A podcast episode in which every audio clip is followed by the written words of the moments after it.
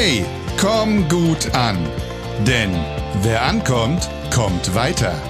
Der Podcast für erfolgreiche Kontakte und Gespräche, ob Business oder Alltag. Von und mit Frank Mohr.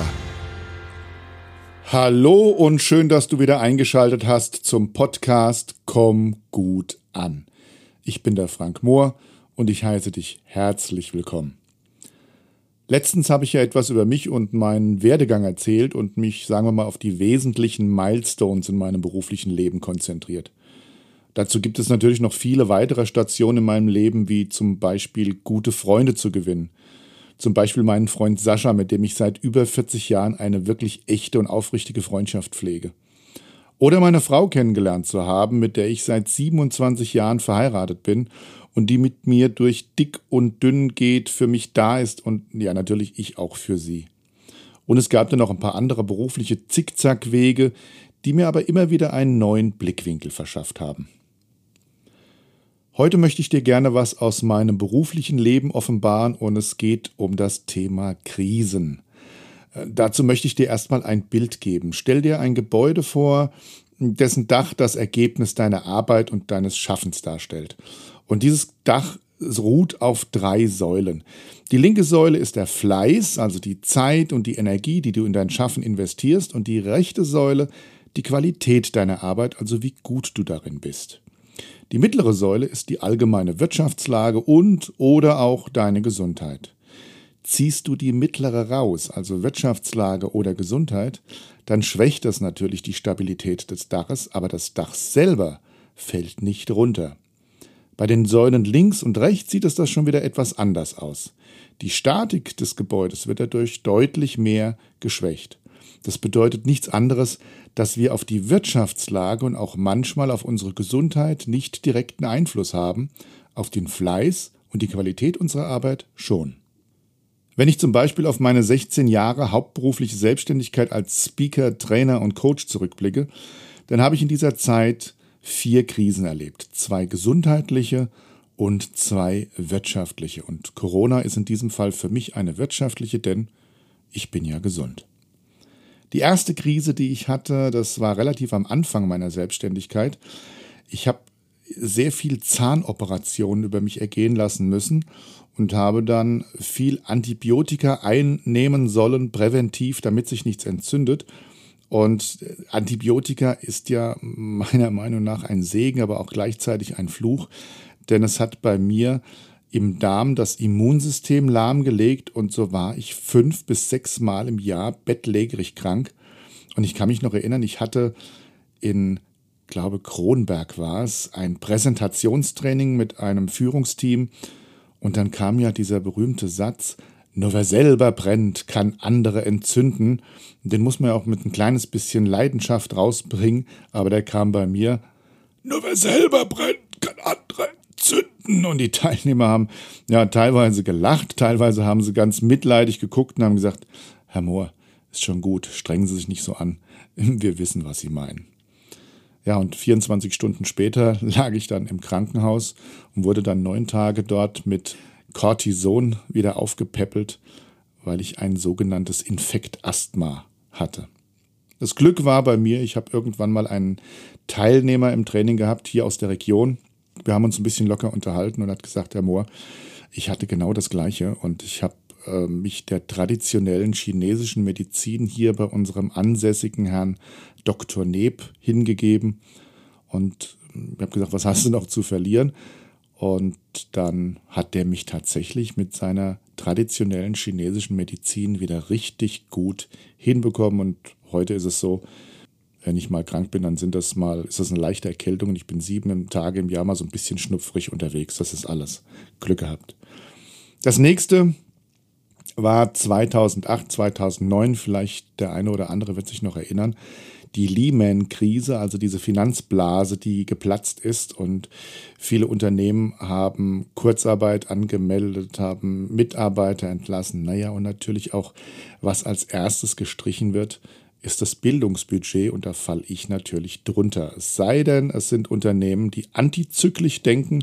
Das heißt eben, die genau dann, wenn die Mitarbeiter wenig Aufträge haben und mehr Zeit haben, dann ja, trainieren und sie fit machen, wenn die Krise wieder rum ist. Denn das Gesetz der Wirtschaft sagt ganz klar, jede Krise ist irgendwann mal rum. Wir wissen halt eben nur nicht wann. Dann kam so ein bisschen der ganz normale Wahnsinn, aber in 2017 fing es bei mir an, dass meine Schultern nicht mehr funktionierten, diese sogenannten Kalkschultern, und ich musste an beiden Schultern operiert werden, im, im, Abstand von ungefähr zwei Monaten. Und leider ging auf der rechten Seite etwas schief. Und ich konnte den rechten Arm, und ich bin halt nun mal Rechtshänder, neun Monate lang nicht gebrauchen. Also neun Monate, in denen ich unter Schmerzmitteln stand und wo ich noch nicht mal einen Marker auch wieder zum Flipchart führen konnte. Also auch dieses, dieses Dreivierteljahr ging mir in meinem Berufsleben verloren und ein Dreivierteljahr nicht für die Kunden da sein zu können, das macht schon was. In 2018 habe ich dann mein Business wieder reanimiert. Im Jahre 2019 hatte ich ein wirklich gutes Jahr und in 2020, hey, das wäre ein richtig Top-Jahr geworden. Ja, wäre. Hallo Corona. Ja, und jedes Mal, wenn ich dann in dieses Loch der Krise geplumpst bin, dann hörte ich so eine Stimme in meinem Kopf. Na komm, gib auf. Du hast es versucht. Mach einfach was anderes. Scheint eben nichts für dich zu sein. Lass dich wieder anstellen. Dann hast du Sicherheit. Oder leg dich einfach hin und schlaf. Doch dann wird so eine kleine andere, ich sag mal giftig dynamische Stimme in meinem Kopf laut, die da sagt, Hey, was soll denn das jetzt? Geht's noch? Jetzt reiß dich mal gefällig zusammen. Du hast schon ganz andere Sachen überstanden. Hör auf jetzt mit dem Gejammer und dem Trübsal und nimm den Kopf aus dem Sand. Los, aufstehen, Krönchen richten und weiterreiten. Das, was du da machst, ist das, wofür du lange gekämpft hast und auch viel investiert hast. Du liebst diesen Job und alles andere würde dich nur unglücklich machen. Also los jetzt, Kerl! Vollgas! Ja, und dann habe ich mich wieder aufgerichtet und Vollgas gegeben. Und das war für mich immer die beste Option. So viele Kollegen habe ich gesehen, die in dieses Loch geplumpst und verschwunden sind.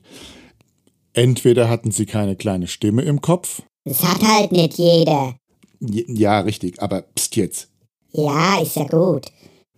Oder sie waren eben nicht flexibel genug und haben sich nicht auf neue Methoden oder Vorgehensweisen eingelassen. Und wie heißt es so schön, wer nicht mit der Zeit geht, der geht mit der Zeit. Ja, und war, das war natürlich nicht alles meine Spitzenjahre.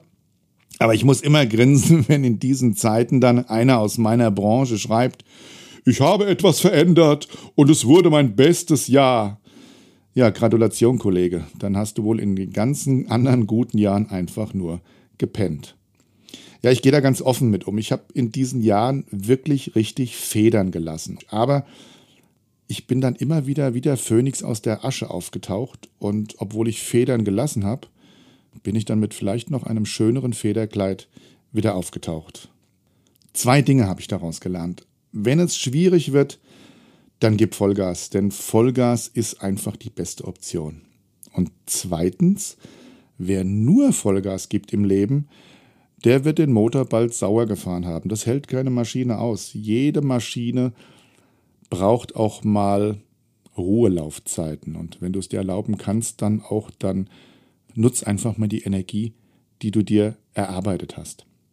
Wenn du also merkst, dass es gerade schwer wird und du willst das erhalten, wofür du Jahre geschwärmt, gekämpft und investiert hast, und ich denke mal und hoffe mal, dass du für das, was du tust, schwärmst, dass du dafür gekämpft hast und wahrscheinlich auch investiert hast, dann überleg dir, was du tun kannst, um neuen Wind ins Segel zu bringen.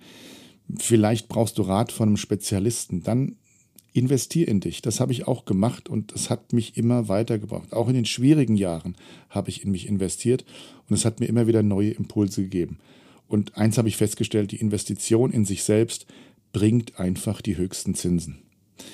Ich hoffe, du hast etwas Mut gefunden durch meine Worte und wir alle sind einfach nur Menschen.